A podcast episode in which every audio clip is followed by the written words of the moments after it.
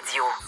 Le retour de Mario Dumont, le seul ancien politicien qui ne vous sortira jamais de cassette.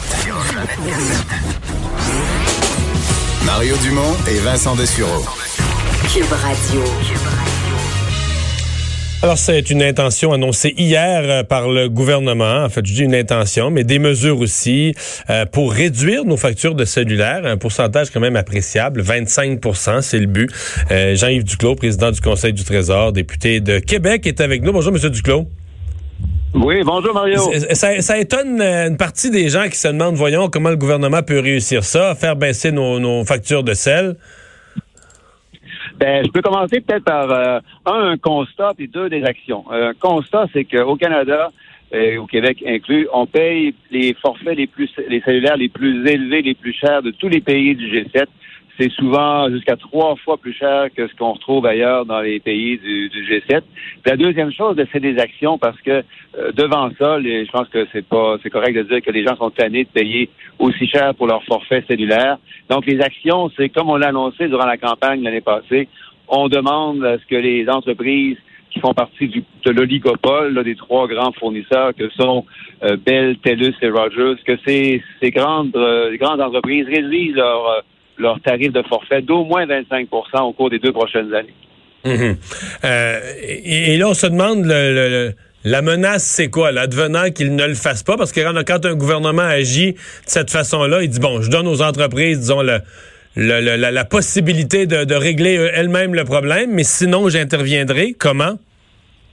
Bon, il faut faire trois choses. La première, c'est qu'on va suivre ça tous les trois mois. Hier, on a dévoilé un rapport qui confirme ce que je viens de dire, qu'on paye les forfaits les plus chers dans le monde, puis que les trois gros euh, membres de l'oligopole chargent jusqu'à deux fois plus cher que les plus petits régionaux.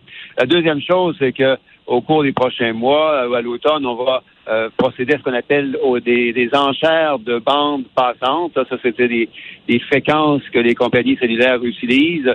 On va s'assurer qu'au moins 25 de ces, ces fréquences qui vont être mises aux enchères soient acquises par des entreprises régionales comme euh, comme Vidéotron Québec, euh, Shaw et Eastlinks ailleurs au pays. La troisième chose, c'est que si dans deux ans, les forfaits n'ont pas baissé d'au moins 25% bien, on va utiliser d'autres règlements pour augmenter la concurrence, parce qu'on sait que le problème, c'est la concurrence. Ailleurs dans le monde, a de la concurrence, les prix et les choix sont meilleurs.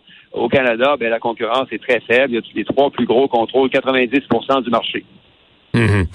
Et, donc, euh, vous êtes confiant que d'ici deux ans, vous n'aurez pas besoin comme gouvernement, c'est-à-dire que la menace gouvernementale est quand même limpide, quand même claire. Êtes-vous confiant qu'ils vont se conformer et que vous n'aurez pas besoin de sortir le bâton?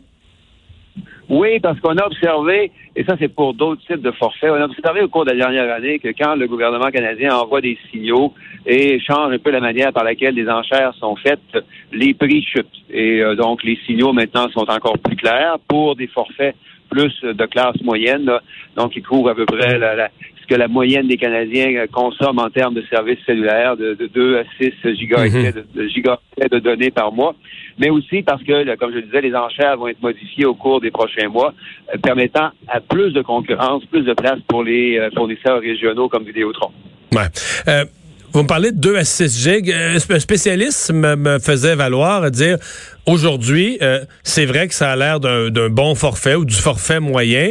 Par contre, cette personne-là me disait, ça n'a pas de bon sens l'augmentation de la consommation. Les gens écoutent de plus en plus de la musique, des films, etc. On prend de plus en plus de bandes passantes. Fait que disait, dans, dans deux ans, quand on va arriver à l'échéance de, votre menace, euh, peut-être que 2 à 6 gigs, ce sera plus tant que ça, puis que le forfait moyen va être devenu entre 8 et 10 gigs, peut-être une couple d'années encore plus.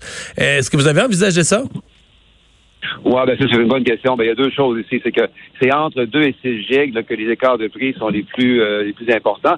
La deuxième chose, c'est qu'on s'attend à ce que lorsque les prix chutent dans cette, euh, cette, cet horizon, cet intervalle de bande passante ou d'utilisation, ben que ça ait aussi des effets dominos sur les autres usages pour les autres forfaits et que les prix chutent en général. Euh, je vous ai avec moi, je vous parle de deux autres sujets. Le premier, évidemment, le, le, le coronavirus. Vous êtes vice-président de ce comité ministériel qui a été annoncé plus tôt cette semaine. Euh, le nombre de cas, on a quand même vu pas mal de mouvements ces derniers jours au Canada. Êtes-vous inquiet qu'on qu'on bascule un peu comme la France, l'Italie, l'Espagne, l'Allemagne, euh, qu'on vers des centaines de cas la semaine prochaine, l'autre semaine d'après? Est-ce qu'on est prêt pour ça vraiment? Ben, on veut rassurer les Québécois et les Canadiens parce que le système canadien fonctionne bien. On a un système de santé publique qui est gratuit, qui est accessible partout au pays. On a un système de santé communautaire qui est très efficace aussi. On a beaucoup appris en passant du, euh, du SRAS là, dans la fin des années 2000.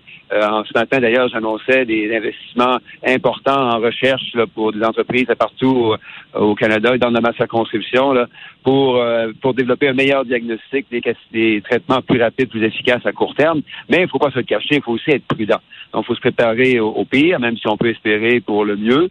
Euh, le Canada, c'est pas une hmm. île dans le monde. On voit comment ça se passe un peu ailleurs. On a des meilleures conditions de départ, mais on ne sait jamais où est-ce qu'on va arriver. Euh, à la fin. Mais là, on dirait, on n'est pas loin de dire que c'est parti. Là. On regarde le nombre de cas en Colombie-Britannique, en Ontario, même au Québec, on n'avait pas tout à coup un, deux, puis tout de suite le lendemain trois. Donc dans la population, il y a un sentiment que c'est parti ici, puis que pas, pas que ça va être nécessairement la, la, la catastrophe, là, mais qu'on va avoir une vague de cas comme beaucoup d'autres pays. Bon, ben, il y, a deux, il y a deux choses qui nous distinguent. Un, c'est que les cas, un sauf un, les cas qui ont été identifiés sont des cas de gens qui ont voyagé à l'étranger. C'est vrai. Donc, c'est vrai, sait, on sait où ils, ont où ils ont pris le microbe. Puis la deuxième chose, c'est qu'on les suit, on, ben, au lieu de faire comme dans d'autres pays, de les cacher puis de, de, qui contaminent d'autres personnes, on les suit. Puis s'ils ont le virus, ben ils sont isolés. Donc on contrôle mieux la, transmission. Mais à nouveau, euh, on sait bien là, on n'est pas on n'est pas sur une autre planète, on est, on est sur la planète Terre. Ça veut donc dire que euh, comme ailleurs, là, il faut se préparer.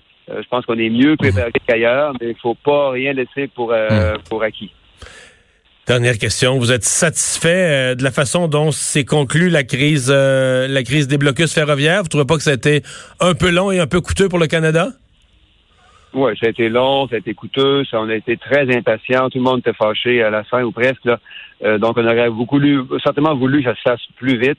Mais euh, le plus important, c'est que ça se fasse correctement, de manière pacifique. Je pense que les gens ont réagi de cette manière-là quand ils ont vu que les barrières sont parties de manière pacifique, les gens se sont réconciliés entre eux.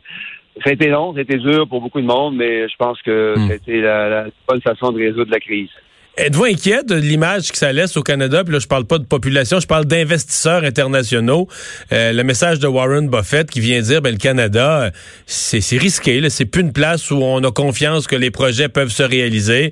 Parle du contexte politique. Puis là, on comprend que, dans euh, un peu comme Tech Frontier l'avait dit, c'est que les grands investisseurs semblent dire au Canada, euh, les lois, les règlements, la complexité, les relations avec les Autochtones, il n'y a, plus rien à faire, il n'y a plus rien de faisable au Canada. Là. Ben, au sujet du projet là, qui, a, qui a été le sujet de la dispute, le Coastal GasLink, ben, ce projet-là va de l'avant. Euh, oui, celui-là, oui. La dispute, mais heureusement, il y a eu des négociations, il y a eu une entente. ce projet-là, qui était un peu en danger il y a quelques semaines, lui, il va de l'avant. Maintenant, ça nous enseigne aussi qu'en 2020, ben, faut, faut, faut, faut prendre, faut tenir compte des considérations environnementales et sociales et autochtones et qu'il faut, euh, faut travailler ensemble pour que ces projets-là puissent se réaliser. Il y a aussi le fait, évidemment, que notre planète change. Euh, comme on le sait, les défis environnementaux sont significatifs en, en, 2020. Donc, il y a des régions au Canada, euh, comme en Alberta, qui, qui vivent ça plus difficilement parce qu'une bonne partie de leur économie repose sur le gaz et le pétrole. Nous, au Québec, ben, on n'a on a pas le gaz et le pétrole. C'est un peu dommage. Dans un sens, c'est quand même presque une bénédiction parce qu'on n'a pas besoin non plus de vivre autant d'anxiété par rapport à la transition écologique. Monsieur Duclos, merci d'avoir été là. Au revoir. Merci beaucoup. Le ministre, au revoir, le ministre Jean-Yves Duclos, président du Conseil du Trésor à Ottawa. On fait une pause normale Lester dans un instant. Le retour de Mario Dumont.